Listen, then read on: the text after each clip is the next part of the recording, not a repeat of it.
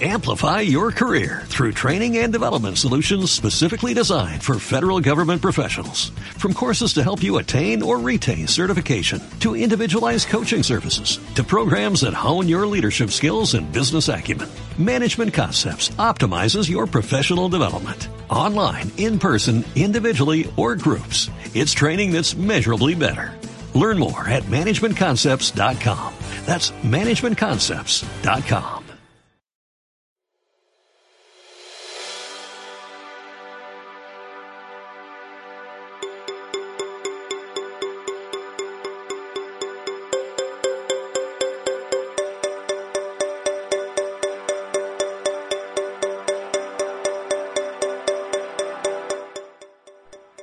buenas, sean bienvenidos a este programa que es Mentes Futboleras.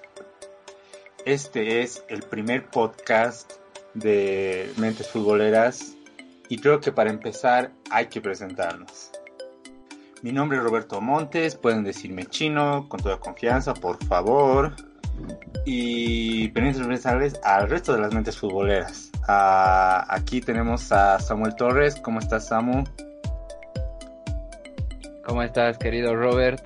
Un gusto poder acompañarlos a ustedes, a ti. Eh, la verdad que para mí es un honor estar aquí para hablar de lo que más amamos, ¿no? Que es el fútbol. A mí me pueden decir Samu con toda confianza y no, pues empecemos de una vez, querido Robert, que estamos al tanto del fútbol.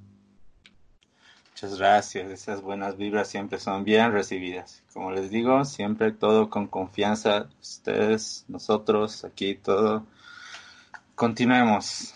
Aquí tenemos a Hansel Eguilos. ¿Qué tal? ¿Cómo están? ¿Cómo estás, Tino? ¿Cómo están? ¿Cómo estás, Samu? ¿Cómo estás, Rodri? ¿Cómo estás, Kiki? Eh, bueno, la verdad muy honrado de estar aquí en este primer episodio del podcast de deportes, de mentes futboleras. Eh, vamos a hablar algo que nos encanta, que nos apasiona, que es el fútbol. Si vale repetir. Entonces, eh, bueno, estamos con todas las ganas, así que empecemos de una vez que ya hay un calendario apretado. Vamos, carajo, sí. Ah, como tú dices, estamos un poquito apretados, ¿no? Que el fútbol con todas estas situaciones va a estar muy acelerada, así que vamos a tener mucho contenido. Así que vamos, nos vamos a estar bien muy seguido, muchachos. Ah, aquí tenemos a Rodrigo Melgar. Bueno, hola, ¿cómo están? ¿Cómo estás? Chino, Samuel, Hansel, Quique. Hola a todos los que nos están oyendo. Muy, ah, muy contento de compartir con ustedes, ¿no? Este es el primer capítulo de muchos que van a ver. Y este es el comienzo de un nuevo, de un nuevo proyecto, ¿no? Que son, que es prácticamente cinco amigos hablando de la pasión que nos une, que es el fútbol. Exacto, esta, esta pasión que mueve millones, que mueve nuestros corazones, por la que vivimos, por la que comemos. Y bueno, ya, para continuar a nuestro último integrante, pero por eso no menos importante, es Quique, Enrique Carrasco, ¿cómo estás? ¿Qué tal? ¿Qué tal, Robert? Eh, ¿Qué tal, Hansel? Hola, Samu, hola, Rodri. Normalmente eh, muy feliz de poder eh, iniciar con el proyecto, muy honrado de poder estar aquí. Y como ya lo dijeron todos los chicos, ¿no? Mm, vamos a venir aquí a hablar de lo que nos encanta, lo que nos apasiona, a y hacer un montón de dinámicas y e informar también. Muchas gracias, Quique. Creo que te voy a tomar la palabra y vamos a empezar a lo que venimos, ¿no? Así que vamos a empezar con información. Información, información, información. Bueno, esto es algo que recientemente salió, ¿no? Que fue las declaratorias de un árbitro, más específicamente Mark Clattenburg. Si no lo ubican, fue el árbitro que estuvo en la final de la Champions League 2015-2016 en Milán, que se jugó entre el Atlético de Madrid y el Real Madrid, ¿no?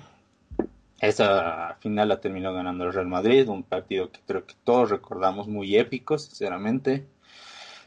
Y este árbitro dijo que hubo dos equivocaciones en este partido.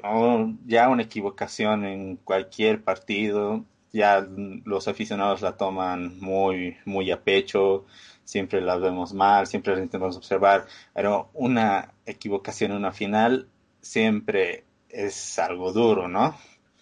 Tenemos la equivocación que dijo que el gol del Real Madrid a finales del primer tiempo fue hecho en fuera de juego.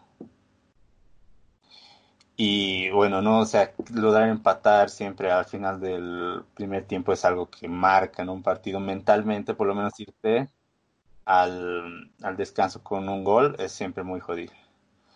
Ah, luego tenemos que no le pitó una falta, un penal que el Real Madrid merecía, ¿no? Que fue una falta que hizo el niño Torres a Pepe en el área y que no cobró, así que teníamos como ahí habría un pequeño equilibrio, pero a ver, ¿qué nos puedes decir, Kike, sobre esto? Bueno, sí, eh, querido Robert, he estado viendo el partido bueno, la repetición del partido desde varios eh, canales que muestran varios puntos de, de, vista, ¿no? De, de, la jugada, me refiero a las cámaras, muestran diferentes ángulos. E incluso lo he, podido ver así en, cámara lenta, eh, hice puse la opción de, de ir a 0.25. Y en cuanto a la jugada de, del, del el offside que, en el que se eh, equivocó el colegiado lateral. Em, parece que no, la verdad. Soy sincero en lo que he visto. Parece que no, que Ramos parte a tiempo.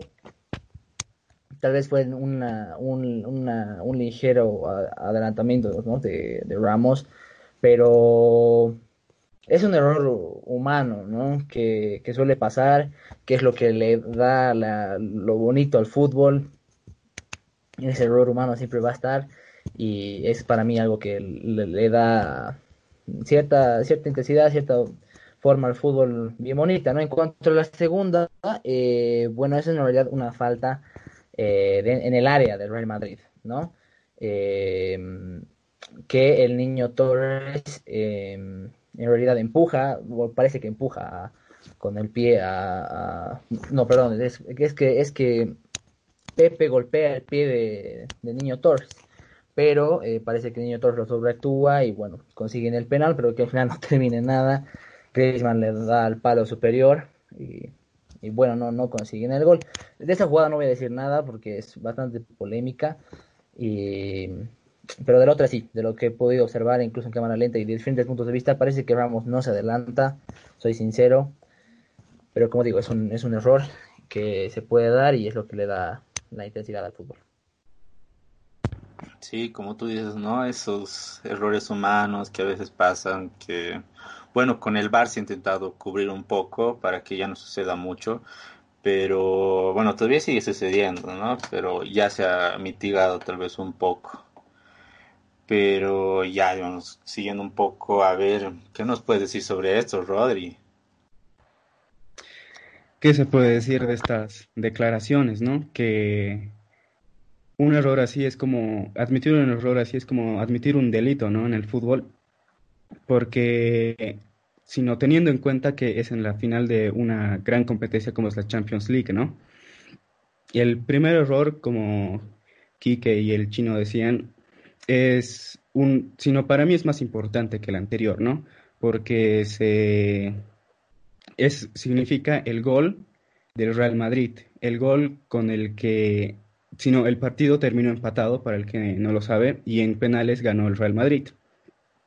Entonces, si no hubiera sido ese gol, todo hubiera cambiado, ¿no? Porque todo cambia según los, los ánimos de, la, de los jugadores, la euforia, irse, irse al irse entretiempo eh, con un empate a cero, es, cambia la emoción, ¿no?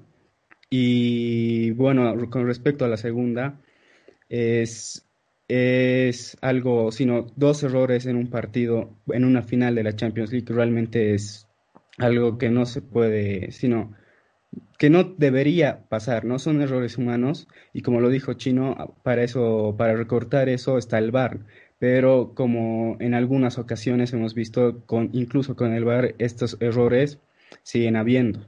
Y bueno, cuestan títulos, como cuestan títulos, cuestan cuestan rojas y cuesta mucho para el fútbol, ¿no? Pero como ustedes dijeron, son errores humanos que a veces pasan, que duelen, pero tienen consecuencias, ¿no?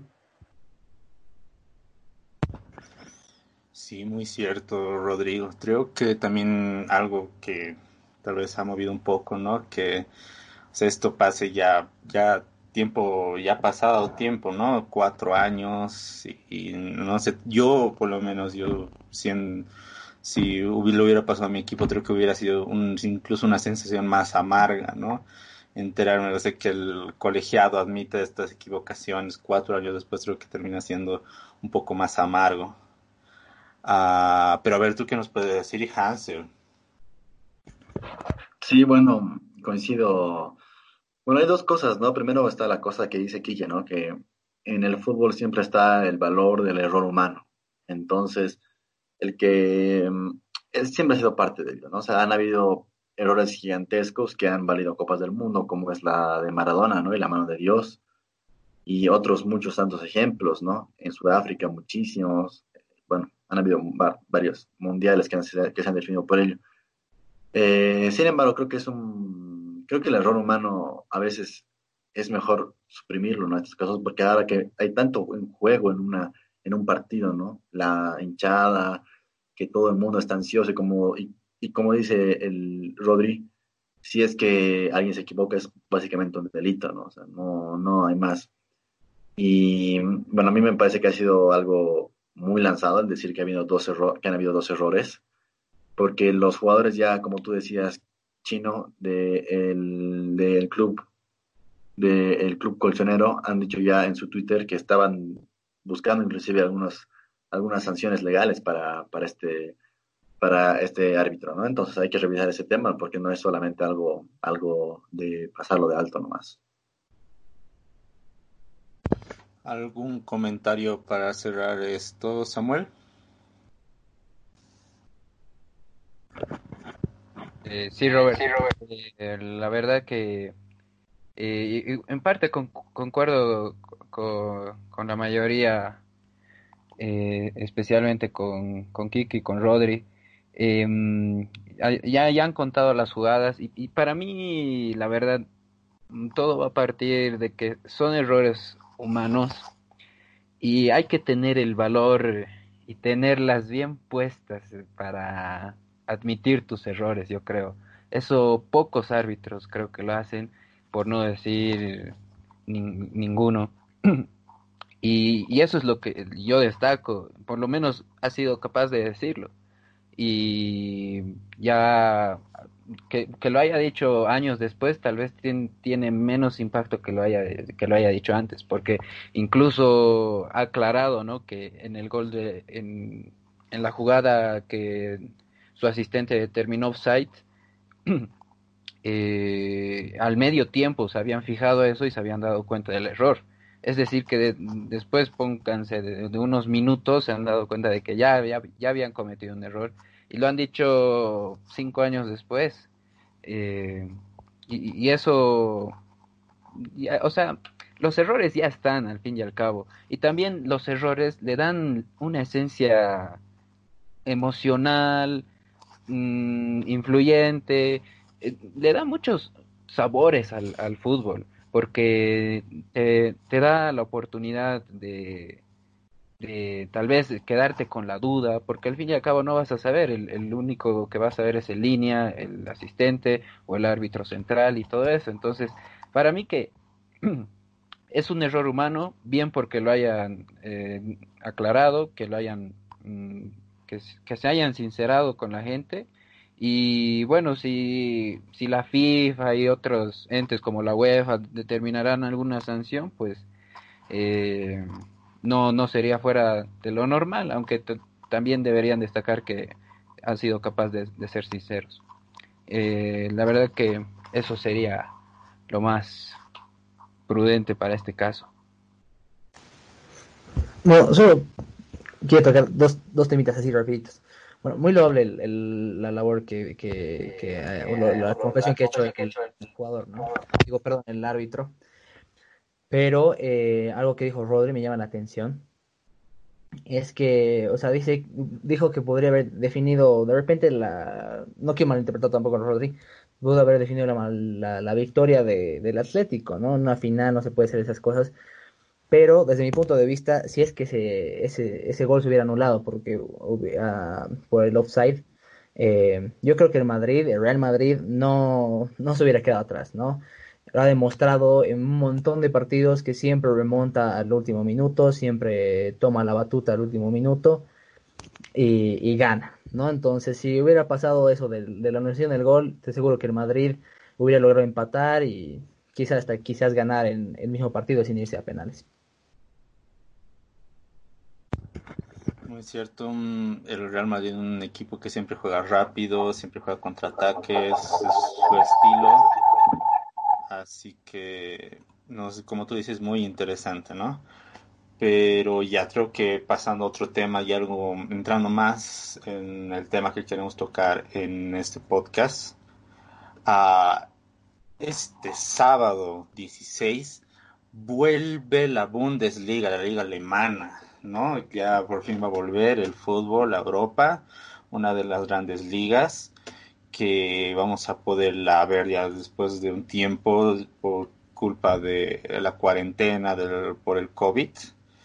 Así que, chicos, algo que me pareció muy interesante es que la FIFA ha, dado, ¿cómo se llama esto? Ha dado la opción de dar cinco cambios por partido, ¿no? A los equipos, a los tres que normalmente se da. Esto creo yo más que todo porque como sabemos se va a tener que acortar los plazos de, los partidos. Cada tres días se ha hablado de que van a jugar. Y, la, y aparte los jugadores que no están ahorita bien entonados, ¿no? No han estado entrenando un buen tiempo y es muy posible que las lesiones empiecen a reinar en esta en este último tramo de la liga. Así que chicos, ustedes qué me pueden decir sobre esto. A uh, Quique. Bueno, sí, es, pero es una emoción súper grande, ¿no? Que el fútbol vuelva en Alemania, en la Bundesliga. Eh, es una liga bonita, interesante, que otorga cosas eh, interesantes, ¿no? Al, al fútbol. Eh, tiene futbolistas muy importantes también. Eh, entonces es una alegría, una alegría que pueda volver a esta liga. en cuanto a las medidas y lo que comentaste, Robert, bueno, sí, va a ser un impacto fuerte, ¿no? Para los jugadores, es verdad. es por eso creo que igual se, se va a dar los cinco cambios, ¿no? Van a haber cinco cambios, ya no solo van a ser tres, van a ser disponibles cinco cambios para que todos los jugadores puedan volver a entrar en ritmo, ¿no? Y en cuanto al impacto físico que, va a haber, bueno, ya los clubes tienen que ver ese tema, ¿no? De ir acostumbrando a sus jugadores, de volver poco a poco, no es, no es volver de golpe, se va poco a poco. Eh, eh, y no y no, no es de golpe porque si no obviamente te vas a te vas a lastimar pero eso me remito, ¿no? Que eh, una emoción eh, linda, algo bonito que vuelva la que vuelva el fútbol en, en Alemania en una liga importante y, y bueno me, me, gusta lo que han, han, hecho que van a hacer cinco cambios para que todos los jugadores puedan obtener ese dinamismo, Sí, como dices, muy interesante, ¿no? Y esto de volver a entrar en ritmo, creo que va a ser muy difícil para los jugadores de la Bundesliga, ya siendo, ¿no? Conocemos que el fútbol alemán es muy físico y muy técnico, así que va a ser muy duro para sus cuerpos, pero esperemos que todo vaya bien, que no haya muchas lesiones, más que todo porque luego vienen las competiciones europeas y esperamos ver a los equipos alemanes y al resto de equipos al 100%. Ah... Hansel, a ver, ¿qué, nos puedes decir? ¿Qué piensas? ¿Algún comentario? Sí, bueno, completando lo que tú dijiste y lo, de lo del Quique, ¿no? Hemos venido de un parón de aproximadamente unos dos meses y más, en Alemania igual más. en Alemania ha habido una cuarentena en la que, si bien no ha sido la más rígida de toda Europa, ha habido, ha habido confinamientos eh, estrictos y recordemos que allá es verano, ¿no? Allá es, eh, está en una época calurosa porque está al, otro lado del continente, al, otro lado del mundo. entonces, eh, esto quizás inclusive tenga que ver con las, con, las temperaturas climáticas, ¿no? Que está mucho más pronto el cansancio y todo el tema este, ¿no? Entonces es una medida creo, creo que para mí muy acertada en la que en la que la FIFA se ha dado cuenta de que, es necesario, ¿no? Ya hemos visto de que en el Mundial del 2018 se han implementado las, las cuatro, los cuatro cambios y ahora se está este, este método que va a durarnos un, un año, yo creo, ¿no? Y en el futuro igual se quiere lograr hacer esto aquí en Sudamérica y de que en casos de que haya alguna competición que sea definitiva y que se llegue a los alargues y todo el tema este, se está pensando también incrementar un cambio más todavía, ¿no? O sea, que sean seis. Entonces es algo que es algo bueno, es algo, es algo, algo interesante y que también hay que verlo de, de este lado, es que va a dar más ruedo a, a, a, ciertos jugadores que no, que no han jugado mucho durante la, durante la temporada, ¿no? Eso. Muy cierto, o sea, la rotación creo que ahora va a ser la clave para que los equipos aguanten. Porque sin rotación, tal vez equipos que tienen una lista de jugadores muy corta, creo que les va a ser muy difícil ¿no? mantener un buen nivel, porque uh, el ritmo de los partidos y todo eso los va, los va a desgastar poco a poco. Puede que empiecen bien, pero luego terminen mal. Uh, pero a ver, ¿qué nos puedes decir, Rodri? Bueno, bueno es una alegría, ¿no? Que vuelva una liga tan grande y tan importante como la Bundesliga, que quizás no sea tan popular como la Premier o la española, pero es un buen fútbol que debería, que tenemos que apreciarlo y va a volver, ¿no? Eh, con respecto a los cinco cambios, yo creo que es una medida muy, muy buena, ¿no? Y cada técnico ya tiene que aprovechar cómo usarla, porque son cinco cambios y es prácticamente la mitad del equipo. Entonces, eso también puede ser, puedo, un DT puede usarlo a su favor. Y como dijo Hansel, que tal vez en el, en el futuro, en otras ligas, sea seis, ya sería, sino prácticamente casi el 60%, 70% del equipo. Entonces, si un equipo va mal, entonces ya tiene la posibilidad de, de cambiar sus tácticas de juego y también me parece muy bueno esto porque, como ustedes dijeron anteriormente, los jugadores han perdido su... no han hecho mucho ejercicio durante todo, todo esto. Y además la parte psicológica, ¿no? No olvidemos también que los jugadores son humanos como nosotros y esta, y esta situación de esta pandemia, de los confinamientos, pesa, ¿no? Y, y, ellos también van a estar, sino no se van a poder quitar al 100% todo, todos estos problemas cuando estén en la cancha. Entonces yo creo que es una medida muy buena que tal vez pueda dar paso a que las demás ligas, tanto de Europa como del resto del mundo, puedan volver. Muchas gracias, Rodri. Ah, ¿Son algunas palabras para cerrar? Eh, sí, querido.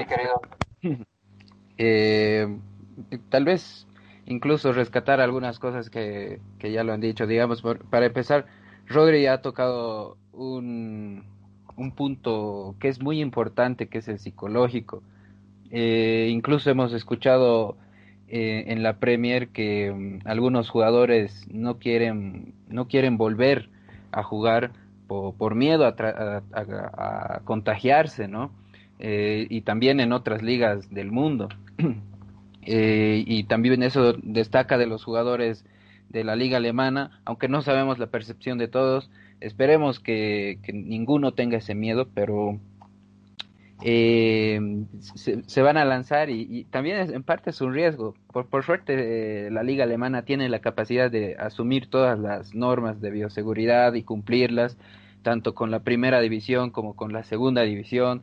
Eh, van, a hacer, van a hacer un montón de pruebas antes y hasta después de los partidos y es prácticamente toda una inversión Y también aprovechando este lado psicológico de los jugadores, también va a ser un, un, lo voy a decir así como un motivante psicológico para las personas. Eh, yo, digamos, ahorita me ven eh, y quería eh, usarlo en este programa, la, la camiseta de Bastian Schweinsteiger, digamos, del Bayern de Múnich.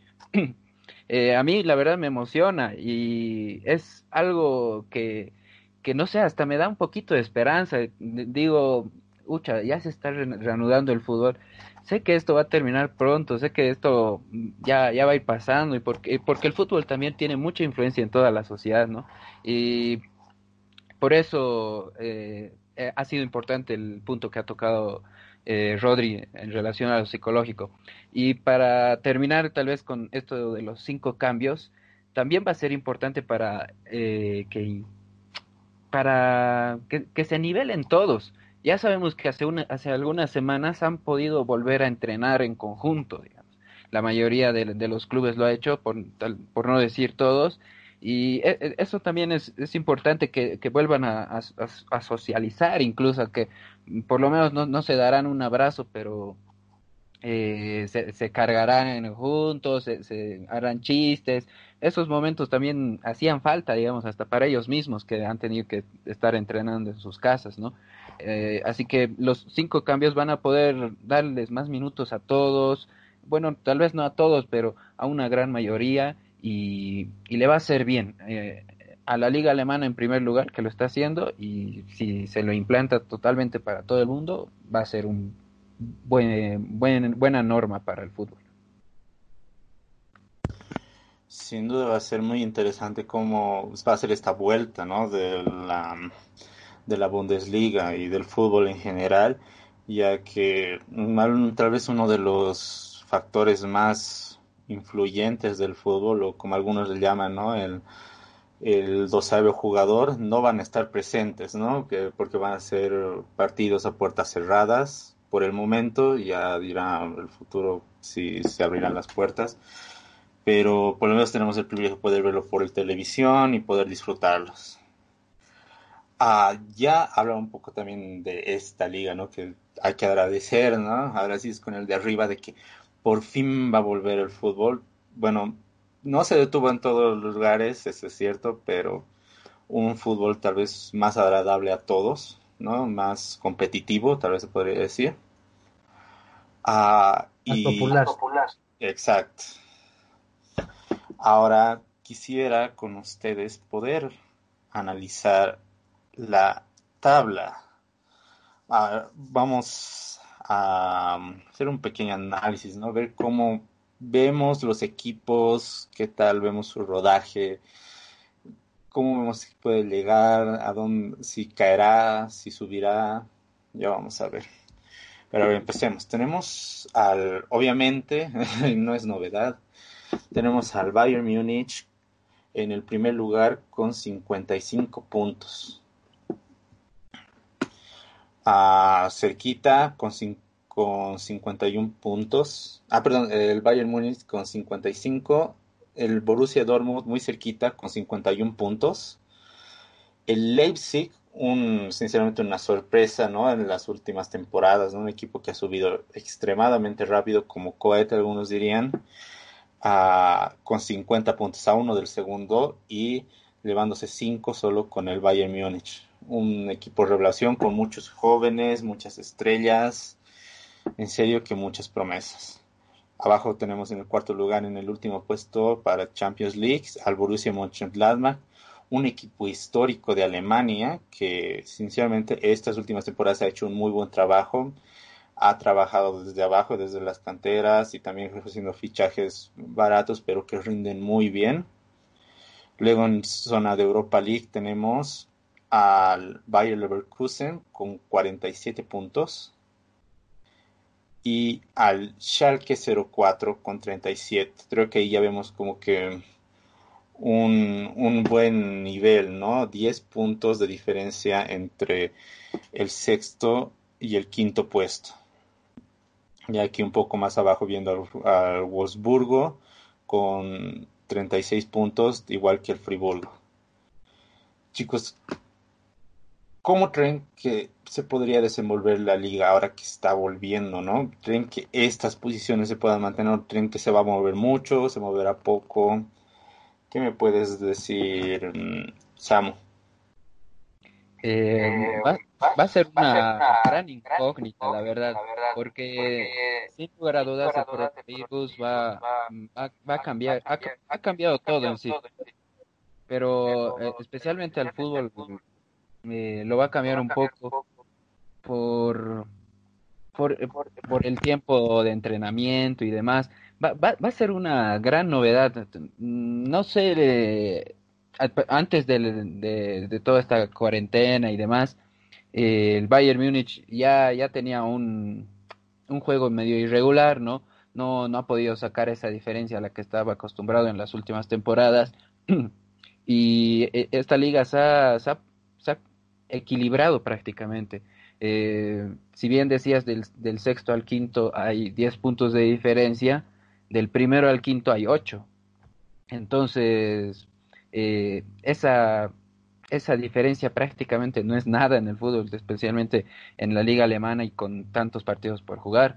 Eh, yo siento que entre esos cinco, mm, hasta tal vez los tres primeros lugares, puede, pueden pelear incluso por el título. Tal vez pueden frenar al Bayern Múnich en cuestión a títulos.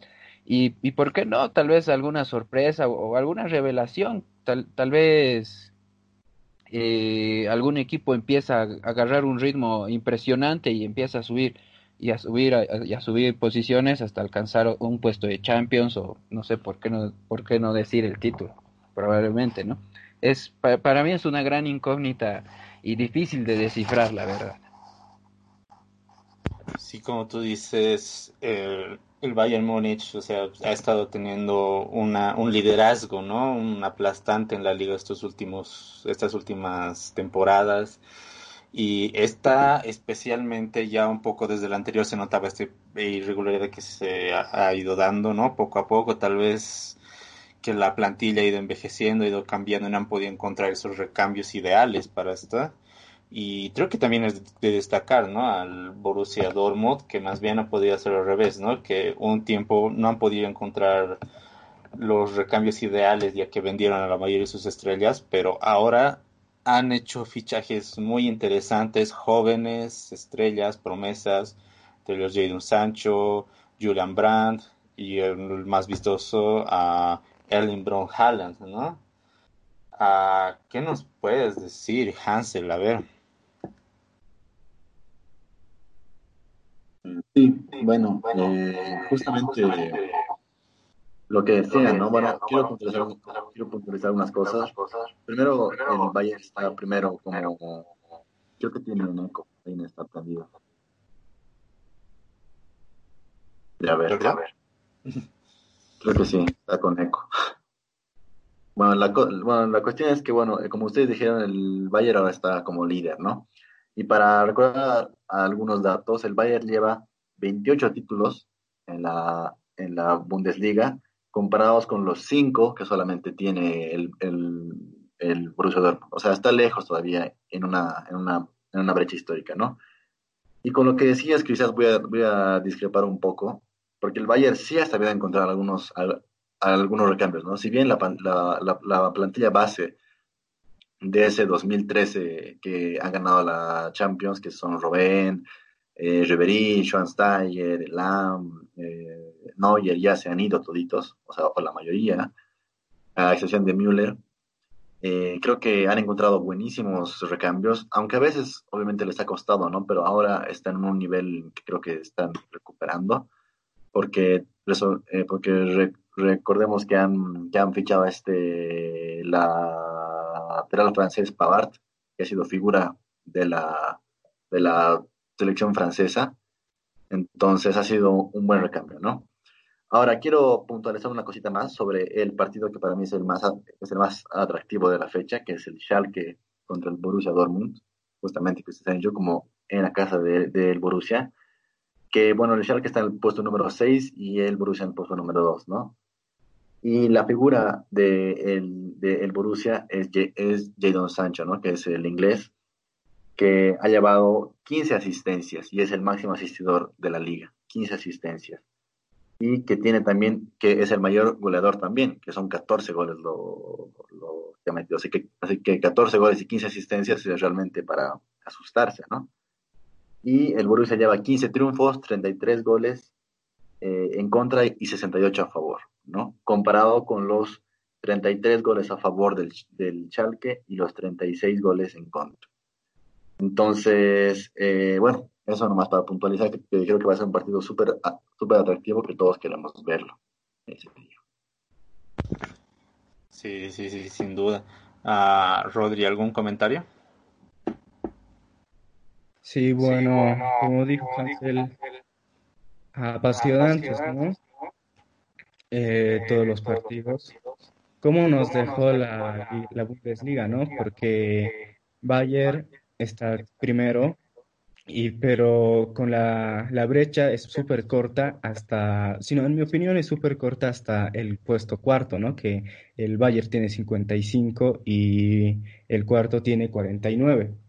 Y cabe recalcar que en la Bundesliga faltan nueve fechas y en nueve fechas es una eternidad, ¿no? Cualquier cosa puede pasar. Me atrevería a decir que hasta el quinto, digamos, pero me atrevería a decir que la copa está entre los primeros cinco.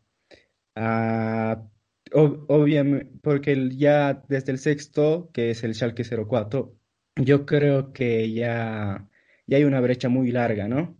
Y como los primeros, si es que siguen jugando como lo han estado jugando antes del paro, yo creo que van a seguir sumando. Y bueno, va a estar muy interesante, ¿no? Habrá que ver qué pasa en este fin de semana. Sí, sinceramente, muy, muy interesante. Va a ser muy interesante, o sea, 27 puntos que todavía están en juego. Y, o sea, como ustedes decían, ¿no? A seis puntos que diferencian al cuarto del primer puesto. Es como, bueno, a Samuel lo decía, es casi nada, ¿no? Es una miseria y que todo puede pasar, ¿no? En el fútbol. Ah, pero creo que hay que resaltar, ¿no? El, lo que han logrado algunos equipos, ¿no? Como les decía, del Leipzig y el Borussia Dortmund, que han tenido un recambio muy, muy, muy fuerte, ¿no? De tipo Marco Royce, que tal vez ya no estaba rindiendo como antes, ah, pero de la nada no aparece el Brown Haaland, va apareciendo un Jadon Sancho, un Julian Brandt, un Hazard, bueno, el hermano de Hazard, uh, eh, que sinceramente están haciendo un recambio muy especial y también en la parte de atrás, ¿no? Con, con laterales como Hakimi y, ah, no me acuerdo el otro lateral del Borussia Dortmund, pero sinceramente muy interesantes. Ah, y tal vez, ¿no? O sea, como Hansel decía hace rato del recambio, ¿no? En la defensa que tuvo, que invirtió mucho dinero en en hacer recambios para la defensa, ¿no? Viendo que Hummels se estaba yendo justo al Borussia Dortmund, a Boateng ya no estaba dando como antes, uno, uno de sus de sus laterales se estaba se estaba yendo, ¿no? Justamente se volvió para para su país, para Brasil. Así que yo no creo que todavía ha hecho un recambio todavía ideal, ¿no? Como lo quisiera, un nivel del Bayern Múnich, ¿no? Que siempre se ha, sido bien conocido por comprar el talento de todos sus competidores. Que siempre compra la estrella del equipo que recién ascendió, del equipo de media tabla, del equipo que lo está persiguiendo. E, ejemplos son muchos, incluso el propio que tú nombraste, Pavard, ¿no? Que era la estrella en la defensa del Stuttgart y ahora está en el Bayern Múnich. El propio Robert Lewandowski y creo que muchos igual en su plantilla son ejemplos de esto. Pero creo que tal vez alguien quiere dar un comentario final sobre esto. Eh, yo, quisiera hacer, un, hacer una pregunta para todos, querido Robert. Eh, ¿Habrá sido la irregularidad de cada equipo, como el Bayern Múnich, digamos, o hasta incluso del mismo Borussia, que si bien ahora está peleando, está en el segundo puesto, igual ha sido medio irregular con, porque ganaba, goleaba y todo, y de repente caía y hasta goleado. Igual en el caso de Leipzig y todos. Entonces, ¿habrá sido irregularidad de los equipos o es que la Bundesliga se habrá equilibrado un poquito más y por eso tenemos eh, hoy en día eh, entre, el primer, entre el primer lugar y el quinto lugar solo ocho puntos de diferencia? ¿Qué creen ustedes? ¿Irregularidad eh. o liga equilibrada? Sí, bueno, es una, es una muy buena pregunta esa, la verdad, Samu o sea, nosotros hemos, o sea, yo menos he crecido, bueno, al principio, ¿no? Del 2010, 2009, me acuerdo que la liga era dominada básicamente por el Bayern, ¿no? En 2010, cuando llegó a la final con el Inter y demás, ¿no? Y durante un buen tiempo más, ¿no? Hasta que hubo ese, ese, ese bicampeonato del Borussia Dortmund a la mano del gran Jürgen Klopp.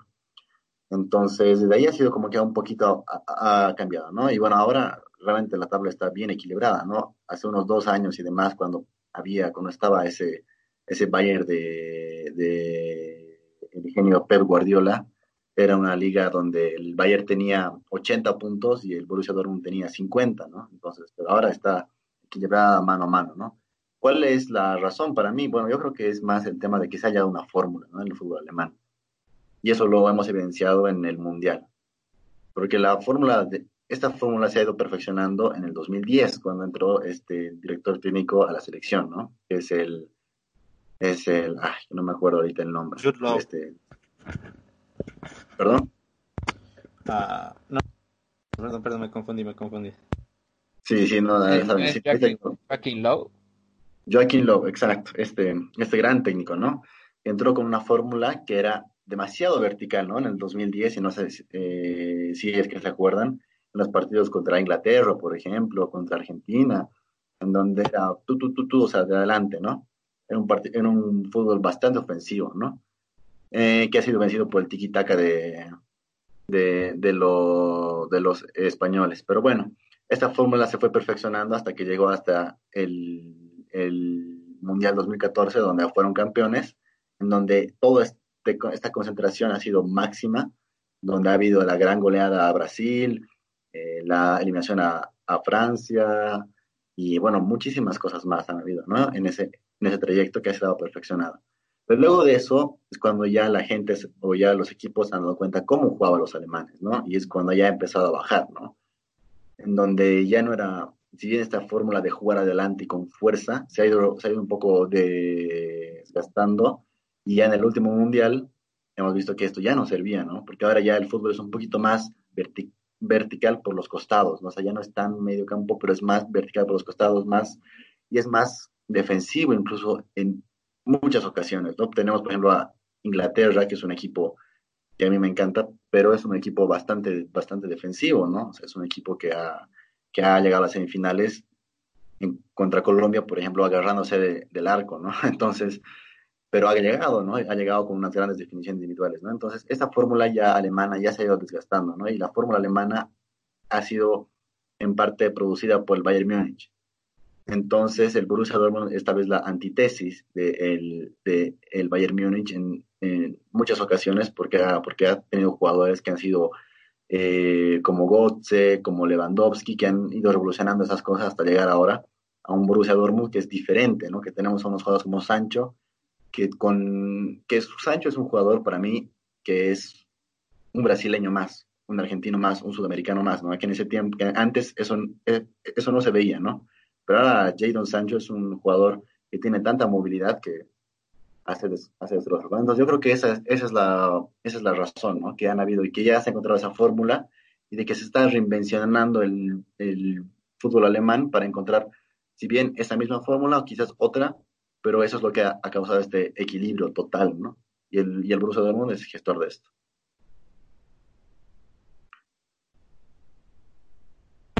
Rodri.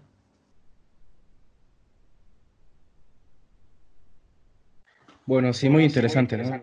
Lo que dijo Hansel eh, sobre las tácticas de juego. Igual algo parecido, en mi opinión, pasó con el tiki-taka de, de España, ¿no?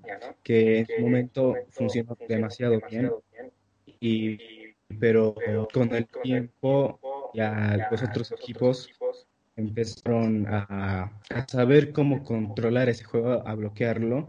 Y bueno, ahora y, España tuvo que buscar otros senderos, ¿no? Otro, otro modo de juego. Volviendo a la pregunta que hacía Samuel, ¿no? Yo quiero pensar que la liga, que la liga alemana, la Bundesliga, se está regularizando, ¿no? Que ya no hay un, un Bayern, un, Bayern invencible y que ya hay muchos más equipos para hacerle frente y más que el Borussia Dortmund, ¿no? Que ya los equipos se están armando, puede ser, sino un gran punto de vista es el del Hansel, que por el, por el juego, por un nuevo armamiento de juego. Y, pero también yo, yo creo que vamos a poder aclarar esta duda con, cuando vuelva a esta liga en este fin de semana, ¿no? Va a ver cómo están los equipos, cómo, está, cómo están los jugadores y vamos a ver si era la, vamos a poder resolver la incógnita de Samuel, ¿no? Si era un mal momento de los equipos grandes o que los equipos pequeños ya puedan hacer frente a los grandes. Yo, por ejemplo, pienso que puede ser algo más de que se esté equilibrando la liga, ¿no?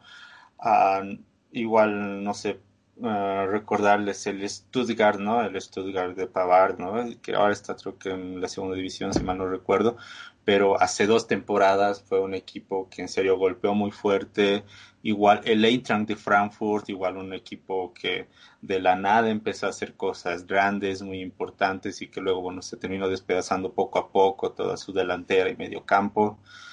Y creo que es, es eso, ¿no? Que poco a poco han empezado a surgir esas, esas figuras que tal vez no son un, un Robert Lewandowski, no son un, un Robin, un Ribery, pero son jugadores que pueden darle consistencia a estos equipos y que ya los hacen mucho más competitivos.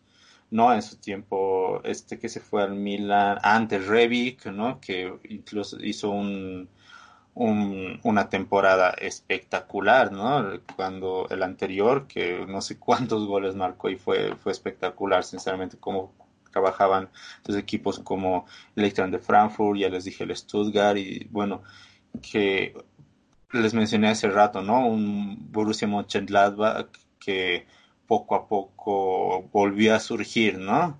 Que es un equipo histórico de Alemania y este, de la misma manera, había sido irregular y hace algunas temporadas, ¿no? Estando más que todo en el medio campo, ahí intentando sobrevivir y ahora estando, está peleando esta cuarta plaza de la, de la Bundesliga. Es, es sinceramente, creo que han, han sabido equilibrar los equipos, ¿no? Su plantilla y encontrar eh, maneras de poder ir contra los equipos grandes.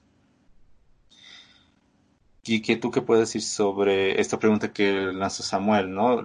¿Los equipos grandes están haciendo regulares o la liga se está equilibrando? Mira, para mí es una mezcla de los dos súper interesante.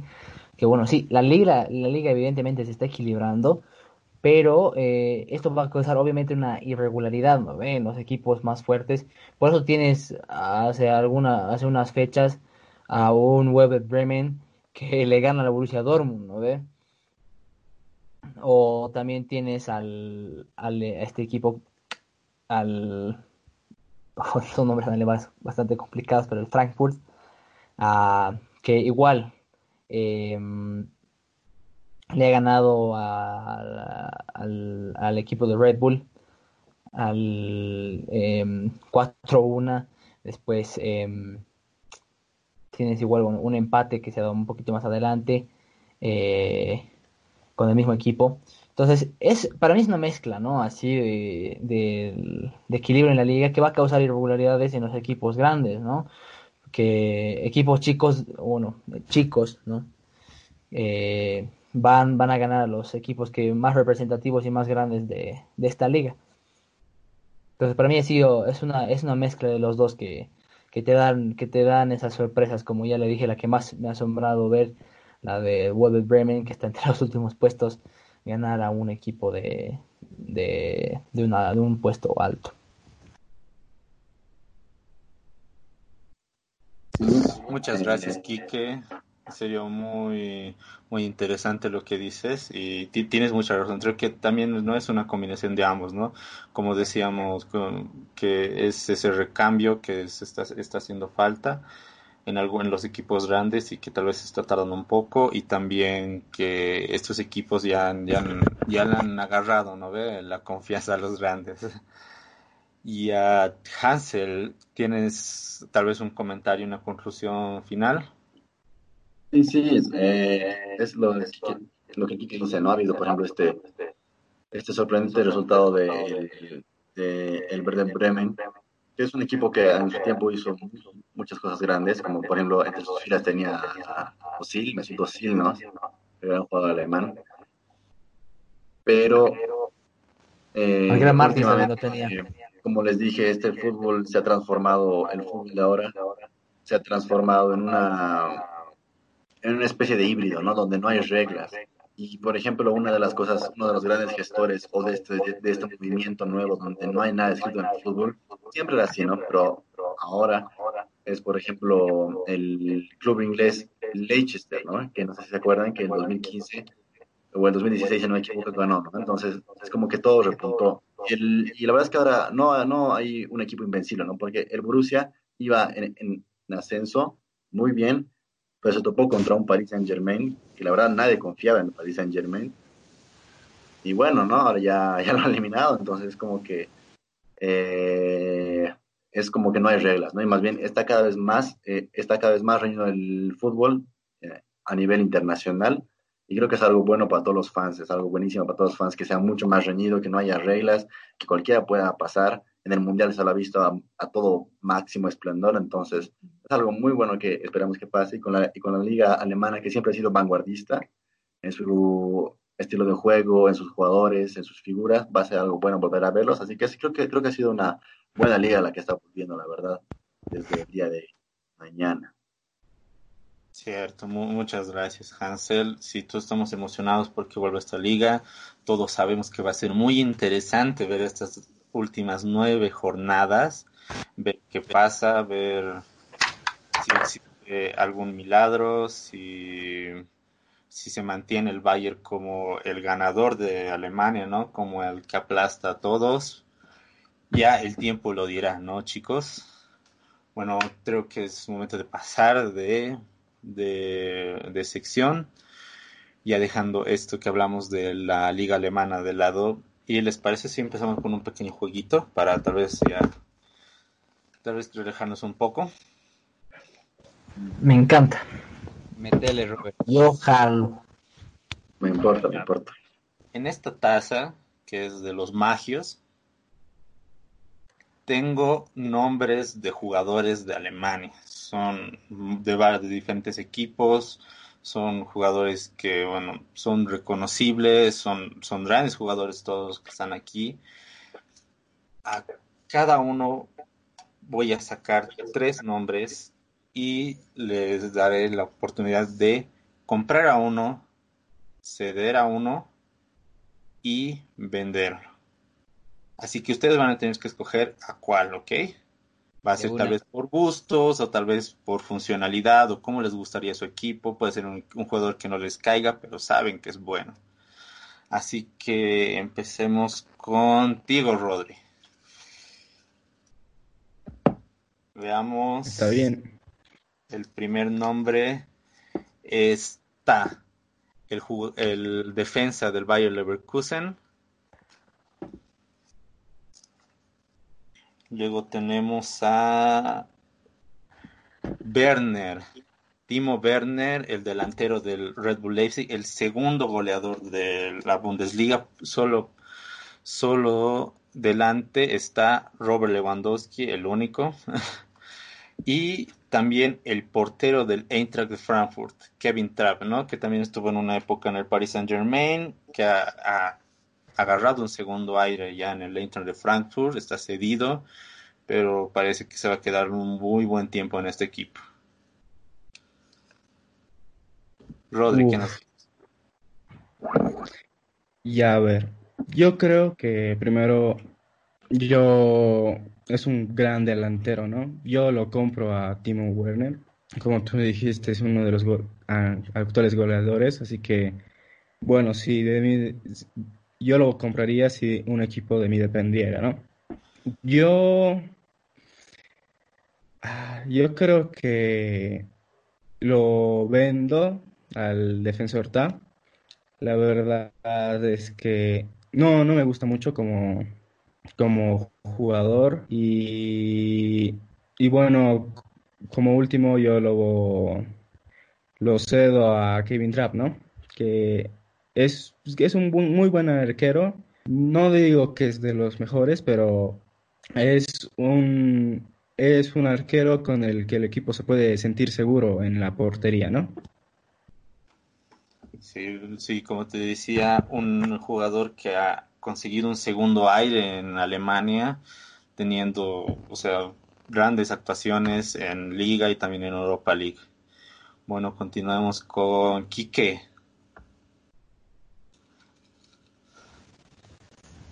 No, los nombres. Los nombres son Leon Bailey del Bayer Leverkusen.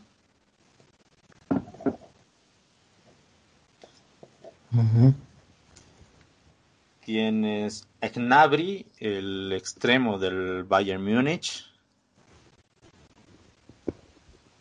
Y por último, Philippe Coutinho.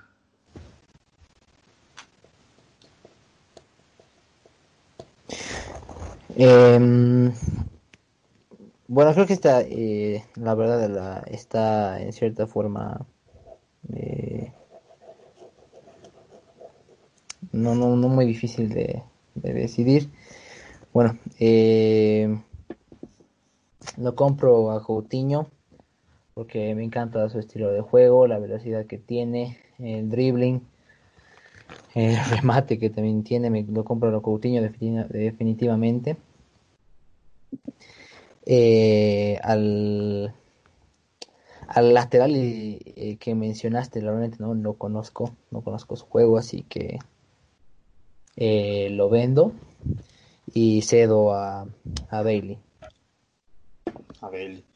Sí, ojalá que el Bayern Munich piense igual que tú, igual lo compre. El Barça necesita dinero, quiere comprar a Neymar, ojalá. A ver, veamos Hansel. A ver, Los nombres que te tocaron fueron Robert Lewandowski, Ok. Conate, el defensa del Red Bull Leipzig. Ya. Y Elin Brown Halland.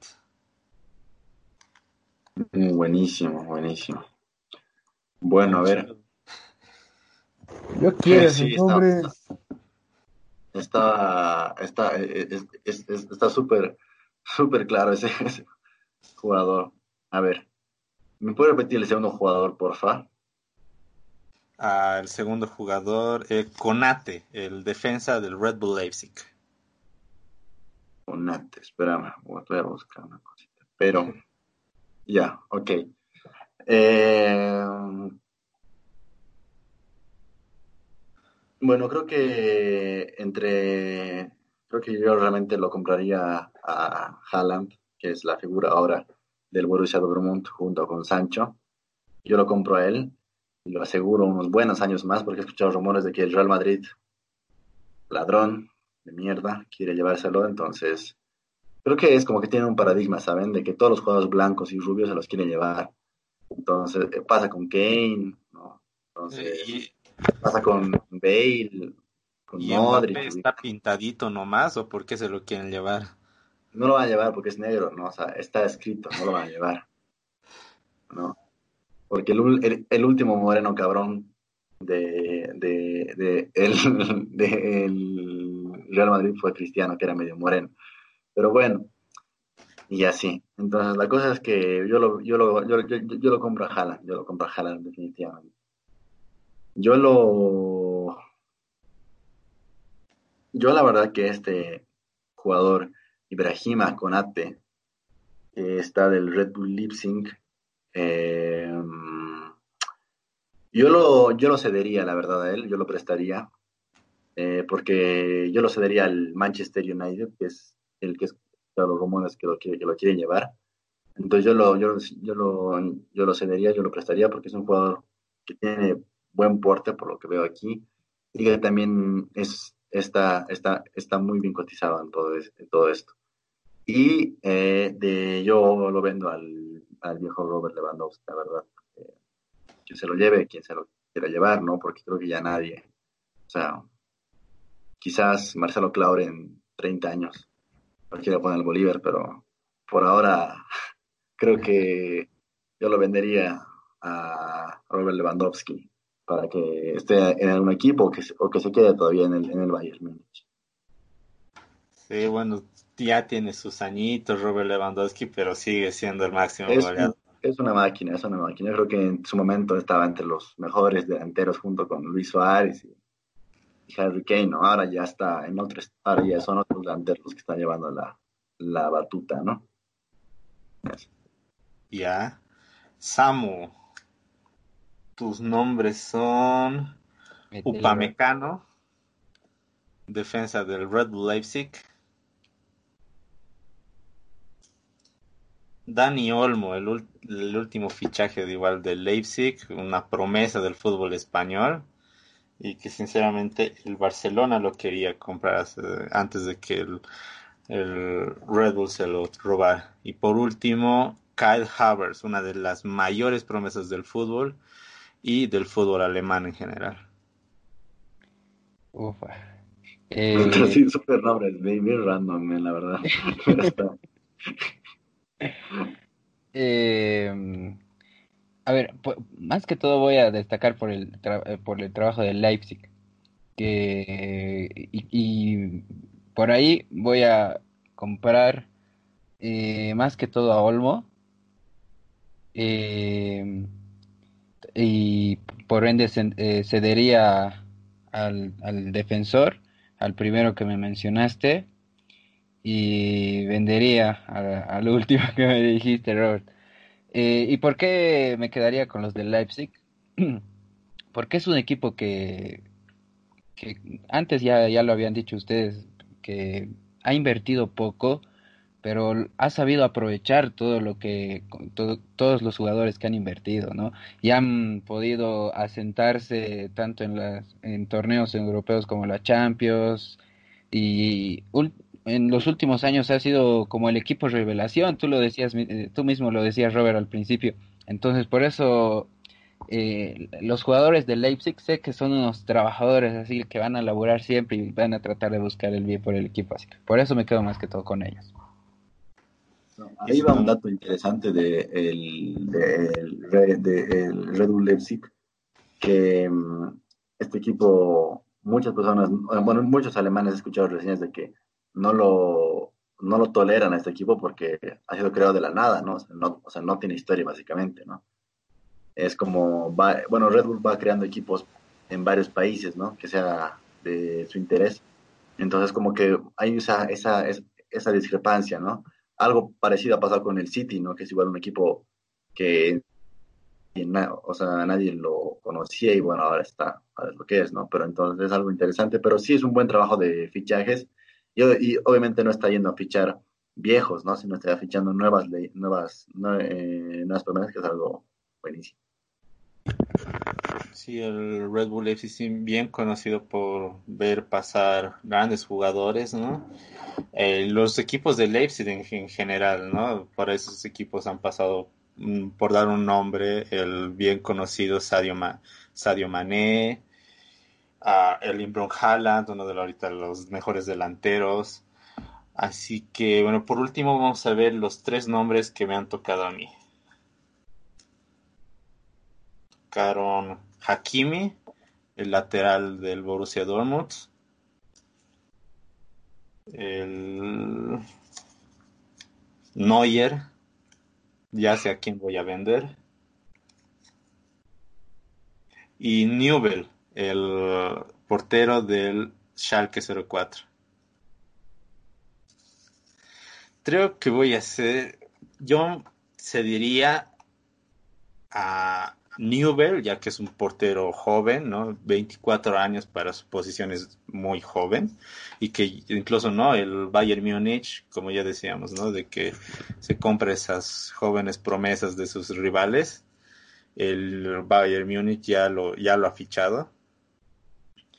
Luego yo compraría Hakimi, que es más que todo un, un jugador que está rindiendo muy bien ahora y que serio que le está haciendo muy bien en el Borussia Dortmund y que muy posiblemente vuelva al Real Madrid y haga grandes Está confirmado ya que va a volver al Real Madrid, de hecho. ¿Qué? Está confirmado ya que va a volver al, al Real Madrid. Sí, con su crisis un poco de sus laterales, es obvio de que va a volver y que va a ser muy importante en, en los proyectos de Zidane. Ya luego teniendo a Neuer, un portero que ya no rinde como antes, ya no da mucho, está decaída, como dice Hansel. Yo creo que lo vendería, ¿no? A quien se, a quien se ofrezca comprarlo. ¿Sabes? Algo que han dicho tú y el Hansel me llama mucho la atención. Hacen mucha referencia a que, el, a que, que, los equipos que tienen eh, fuerte economía y eh, eh, tienen la fuerte economía para comprar jugadores. Hacen, compran jugadores y les resulta. Yo no veo nada de malo en eso, ¿no? El Madrid lo ha hecho desde tiempos inmemorables, comenzando con Di Stefano. Y siempre ha sido la característica de Madrid, ¿no? Comprar por su hegemonía monetaria a grandes jugadores, siempre, siempre le ha resultado al Madrid y está bien, para mí está perfecto que, que se pueda hacer eso. Eh, no veo el, el problema. Y, y, bueno, pues que, que, alguien tenga mejores eh, ingresos que tú, porque es, un, porque es un equipo de más trayectoria, porque de repente es un mejor equipo. Eh, que pueda la posibilidad de comprar mejores jugadores está bien y no, no tienes por qué recriminarlo. Yo, yo la verdad discrepo un poco.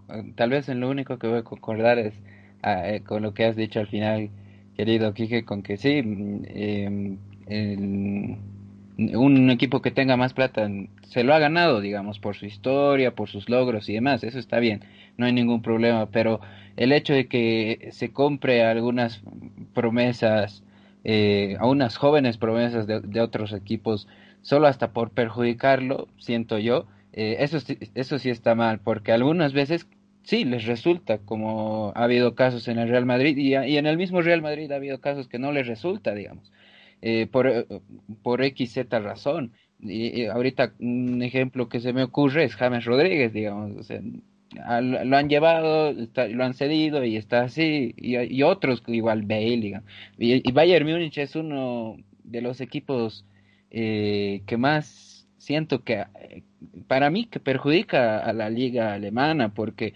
digamos jugadores como Leon Goretzka, el mismo Gotze eh, y otros jugadores que han ido al Bayern Múnich y prácticamente a, sentarse bien en la banca, digamos, y luego han vuelto a sus equipos y digamos eh, Royce, eh, no, bueno, no, no Royce, pero otros, otros jugadores ahorita no se, no, no se me viene bien a la mente el, nombre de algún jugador que ha vuelto y está volviendo a rendir.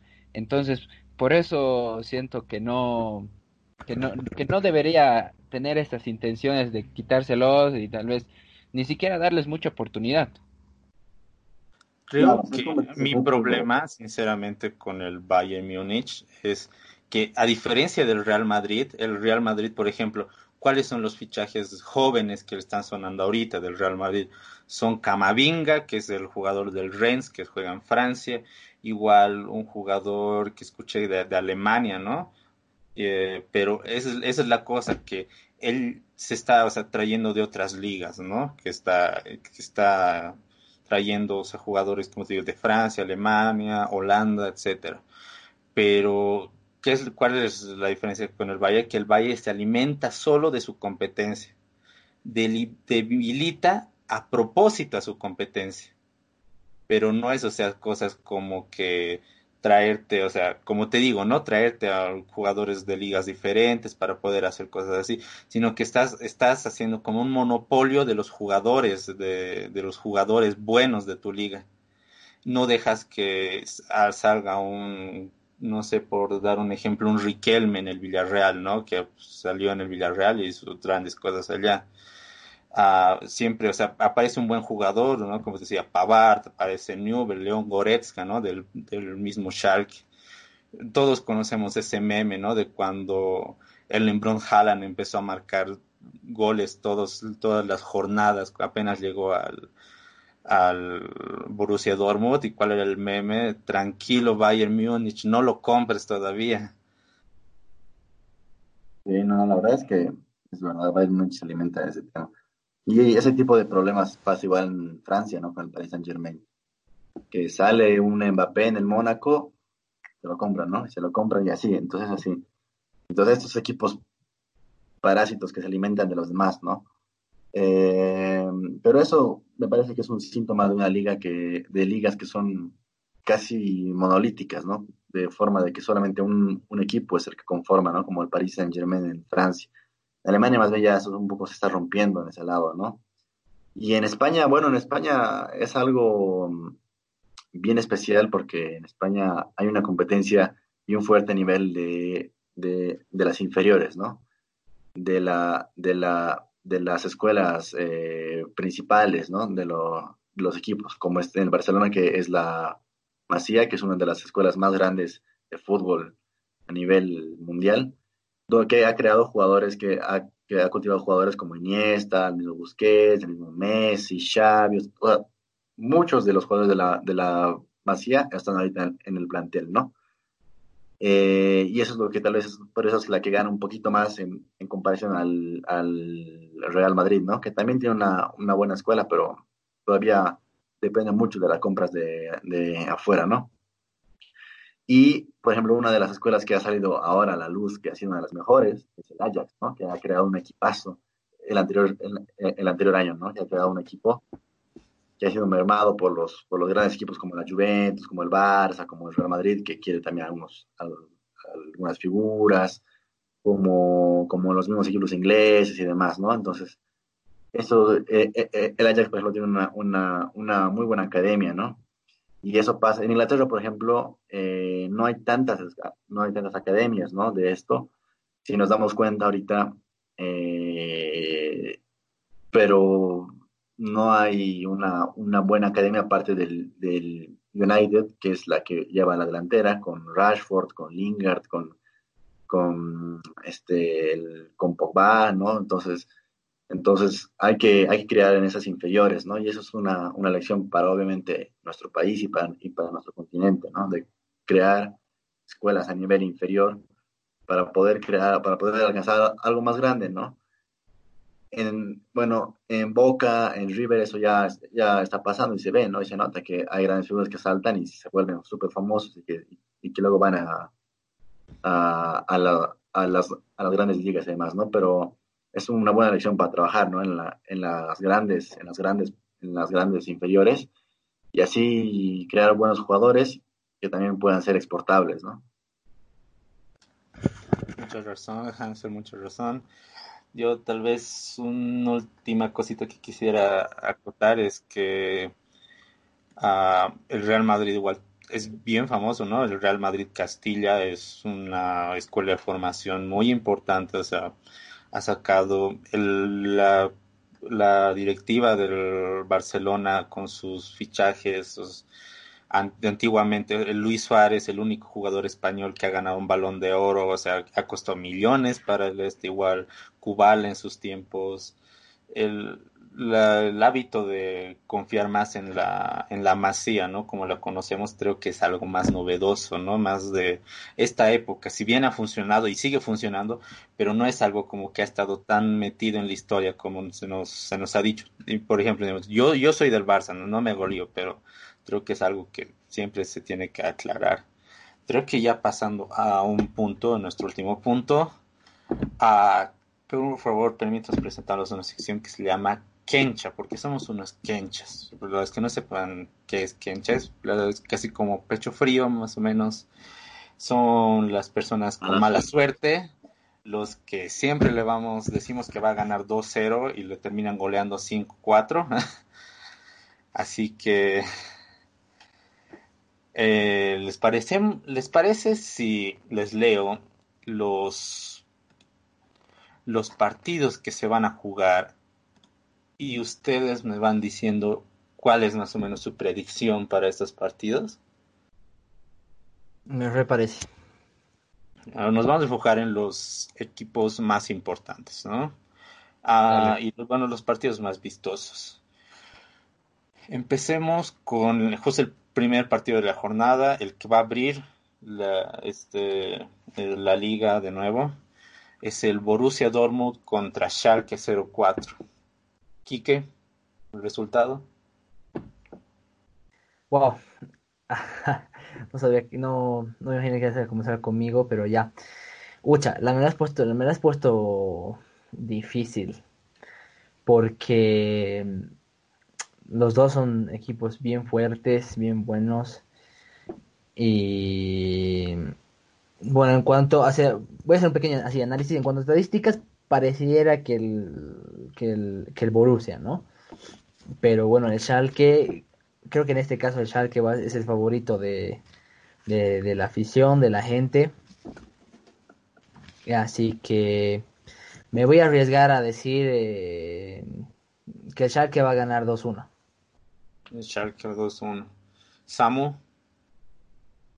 Eh, mira, Robert, eh, estos clásicos siempre son especiales eh, y además tienen mucha historia, ¿no? Desde el río que separa estas dos ciudades de, entre Borussia, de, la ciudad de Borussia Dortmund como la de Schalke 04. Y yo, mira, desde hace algunos años me he volcado por, por el Schalke 04, así que sé que, que puede ser difícil por toda la categoría que ha alcanzado el Borussia, eh, pero igual, yo digo que mm, el Schalke va a ganar 3-1. 3-1. Rodrigo. Uf, bueno. Yo yo no creo que pesa mucho, ¿no? Quién es local y quién es visitante, ya que se jugará sin público, pero yo creo que va a ganar a Dortmund 2 a 1 yo lo veo, yo, yo lo siento, yo lo presiento. y bueno, esa es, esa es mi predicción, ¿no? A ver cómo va. Hansel. Yo bueno, estoy con el Rodri. Obviamente no hay localía ahora, ¿no? Por más de que y una, una cosa importante en Alemania son los, son los el público, pero yo creo que eh, esta vez gana el Borussia Dortmund eh, con un con un, un 3-0, yo creo. Un 3-1, yo lo veo. Gracias, Hansel. Yo creo que voy más por lo de poner nombres como Elin Haaland, poner nombres como Sancho, poner nombres como Julian Brandt y entre muchos otros nombres. Ah, creo que va a ganar un 3-0 fácilmente el Borussia Dortmund.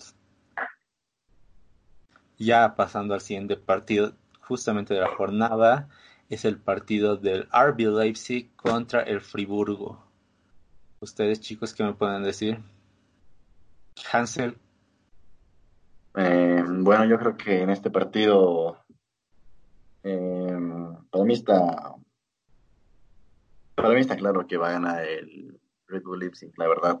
Yo creo que va a ganar con un con un 2-0, yo creo que va a ganar el Red Bull Leipzig, va a ganar de local. Super.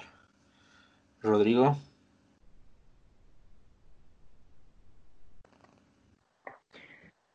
Bueno, yo concuerdo con Hansel. El, yo creo que va a ganar el local, Leipzig, al Freiburgo. El resultado es que es muy difícil hacer estas cosas, ¿no? Pero yo le voy a acertar a un 2-0 al para el local, el Leipzig. 2 eh, sí, igual siento que va a ganar el, el Leipzig, pero siento que le va a costar, así que yo creo que 1-0. Quique. Eh, para mí, eh, la verdad está, está clarito. Y como bien dijo el Roger hace ratito, yo lo siento, lo presiento. El, este partido va a ser para los Red Bull. Y la verdad, eh, yo veo un, un 2-0. Un 2-0. Bueno, yo por mi parte siempre veo al Red Bull Leipzig como un equipo que va bien cuando ya tiene ritmo. Cuando está empezando es bien claro en los primeras en las primeras jornadas de la liga que no le va tan bien, así que yo creo que le va a ser un poco difícil y le doy un 1 a 0 a, a favor del Red Bull Leipzig. Le, pasemos al siguiente partido que ya es el Eintracht de Frankfurt frente al Borussia Mönchengladbach. Uh, Samu, ¿qué nos puedes decir? A ver, entre el Eintracht y el Borussia Mönchengladbach. Y eh, siento que va, que va, a ser empate. Eh, van a empatar por 1 a 1. Super. Rodrigo. Uf. El Frank. Yo le voy a dar la, la victoria al Borussia. Ah, perdón por mi pronunciación tan mala, ¿no? Montegladbach. Porque yo creo que él, este equipo se juega mucho más. Todavía tiene posibilidades del título. Entonces yo creo que ellos se van a esforzar mucho más y van a lograr una victoria de un 2 a 1, 1 a 0. 1 a 0. Esa es mi predicción. 1 a 0 para el Borussia Mönchengladbach. Gracias, Rodri. Quique. Eh, para mí, eh, pucha, la, la, la, la, distancia que tienen en puntos es demasiado abismal. Así que para mí el Borussia de, de Marco Rose eh, gana un 3 a 1 o un 3 a 0. Escoge uno, Kike. ya, eh, 3, 3, 3 0 entonces. Sí, sí, solamente que Marco en el otro Borussia. Dos. Ya. Me voy a dar un...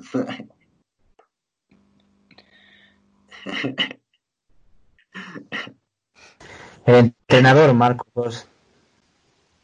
Ah, bueno. Marco Bueno. Rose. Rose, ya. Cerré. con las predicciones, muchachos. Super, yo diría.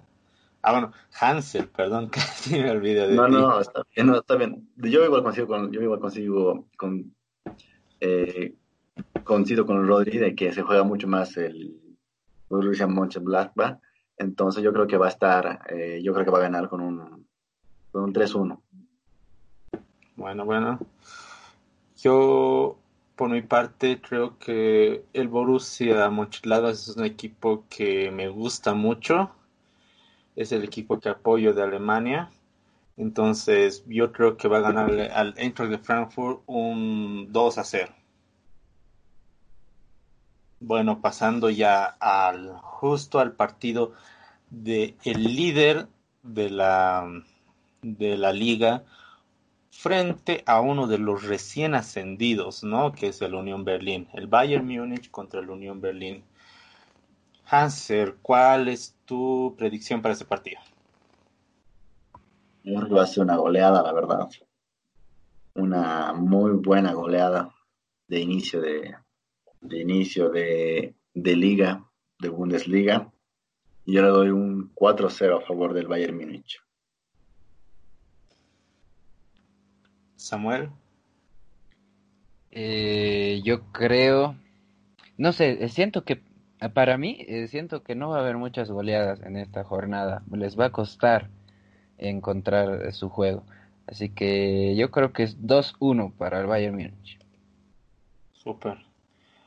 Rodrigo.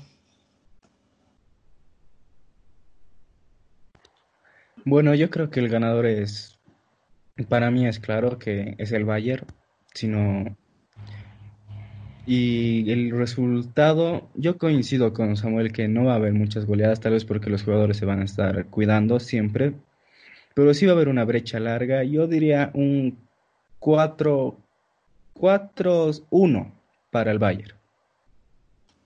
Super, gracias. Quique. Sí, la, la verdad, de replico lo, lo que dijo el querido Rodri para mí igual es un 4-1 a favor del Bayern, no, no hay donde perderse con este partido. yo que es el domingo en realidad, ¿no? El domingo es el partido. Yo, por otro lado, creo que siendo este equipo muy interesante, siendo como un Borl y un Getafe, ¿no? De sus respectivas ligas, que son un equipo duro, duro de roer. Por eso es que si viene recién ascendido, está en la mitad de la tabla. Yo Ah, pues le diría que va a ser un empate 0 a 0 con el Bayern Múnich. Toca madera, viejo. Un 0 a 0 después de, de, 60 días de fútbol, viejo. No, por favor.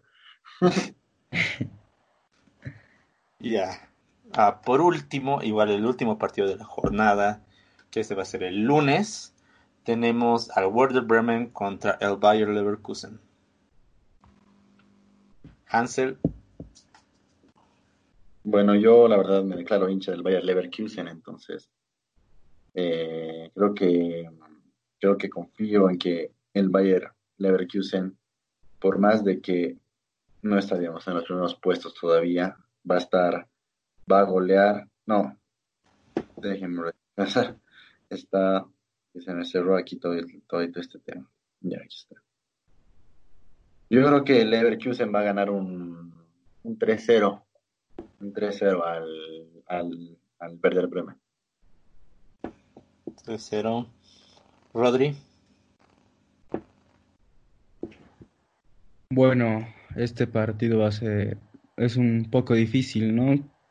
Como dije anteriormente en, en la predicción de otro partido, ¿no? Uh, yo creo que el Bremen Ah, tiene mucho, mucho más por jugar, ¿no? Porque está en zona de descenso. Entonces eso yo creo que podría ser como un incentivo, ¿no? Pero igual no creo que le, que le alcance al Leverkusen. Yo optaría por un empate, uno a uno. Un, em, un, em, yo creo que va a ser un empate este partido. Uno a uno. Interesante, gracias. Quique. Bueno, la verdad yo le tengo un cariño muy especial al Weber eh, Berman eh, porque ha cogido a, un jugador nuestro de, Bolivia como es eh, Marcelo Martins y simplemente bueno por eso le tengo un gran cariño y bueno ha participado en, Champions y ha logrado puestos importantes, ha logrado, ya tiene ciertos puestos importantes en Champions eh, de repente muy antiguas, pero le tengo un cariño desde ya hace varios años. Y bueno, eh, con el corazón, ah, pues bueno, con la mano en el corazón, eh, me encantaría que sea, y predigo un 1 a 0 a favor del, del Bremen. Samu. Eh, para mí igual va a ser, este va a ser uno de los partidos más interesantes.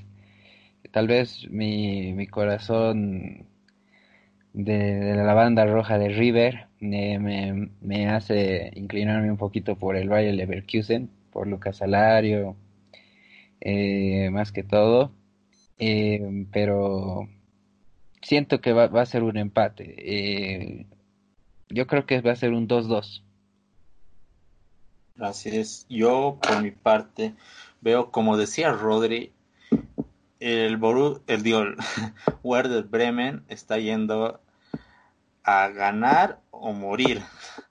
Entonces creo que le va a ir y le va a meter con todas las ganas. Y es un equipo que ha demostrado ya en algunos partidos que cuando le mete ganas, en serio que la rompe. Entonces creo que va a ser un marcador de 1 a 0 a favor del Werder Bremen. Bueno chicos, con esto terminaríamos el primer episodio de Mentes Futboleras. Espero que los que nos estén escuchando lo estén pasando bien, como nosotros pasamos, nosotros lo estamos pasando bien. Sé que parecemos que estamos aburridos. Lo veo aquí al Samuelito más chino que yo, y yo soy el chino. así son mis ojos, querido Robert. Yo también, Pero, sinceramente, chicos, estamos haciéndolo muy tarde, pero en serio que lo hemos disfrutado, lo estamos haciendo de todo corazón. Ahí lo vemos al Hansel con sus ojitos. y esperemos que lo hayan pasado bien como nosotros, igual haciendo todo esto, nos divertimos, igual lo están haciendo entre amigos. Así que algunas palabras para despedirse, chicos. Rodri. Bueno, un placer no estar aquí con ustedes en este en el comienzo de esta trayectoria. Ah, sabemos que no va a ser la última vez y bueno, la pasamos un, un buen rato juntos hablando y ojalá que los que nos estén escuchando también lo estén disfrutando. Gracias, hasta luego. Quique. Sí, realmente un, un placer estar al lado de todos estos cracks. Es, uh, yo creo que un, un, un, proyecto lindo, muy lindo que va a dar para largo. Y bueno, igual a la, a la, a la gente que nos está escuchando, a las personas que nos están escuchando, eh, espero que les haya gustado, que les esté gustando. Y vamos a seguir metiéndole con, con las noticias, con los juegos, con todo que de este deporte que atrapa a tanta gente y nosotros amamos y disfrutamos muchísimo. Gracias por la oportunidad. Samuel. Eh, bueno, eh, ha sido un gusto compartir con ustedes, muchachos. Son unos cracks toditos. Eh, igual eh, la, la, promesa está ahí, o sea, este es el primer pro, el primer programa de, de un proyecto maravilloso, así que igual esperemos que la gente la esté pasando bien. Y bueno, a darle con todo muchachos. Este será un hasta pronto, ¿no? Hasta unos días más que nos volveremos a ver. Hansel. Bueno, eh, realmente muy, muy complacido estar aquí. Ha sido una, gra una grata experiencia estar con todos ustedes, que también, como dijo Samu, son muy capos. Muy buenas preguntas, muy buenas, muy buenas respuestas. De verdad, muchísimas gracias, Chino, por la, por la oportunidad de estar aquí con todos estos genios. Gracias a ustedes. Uh, gracias por, por poderme acompañar, poder estar aquí, poder compartir. Gracias por el sacrificio que fue quedarnos hasta estas horas. Bueno, creo que esto fue todo por ahora. Nosotros somos las mentes futboleras. Espero que la pasen bien. Hasta la próxima.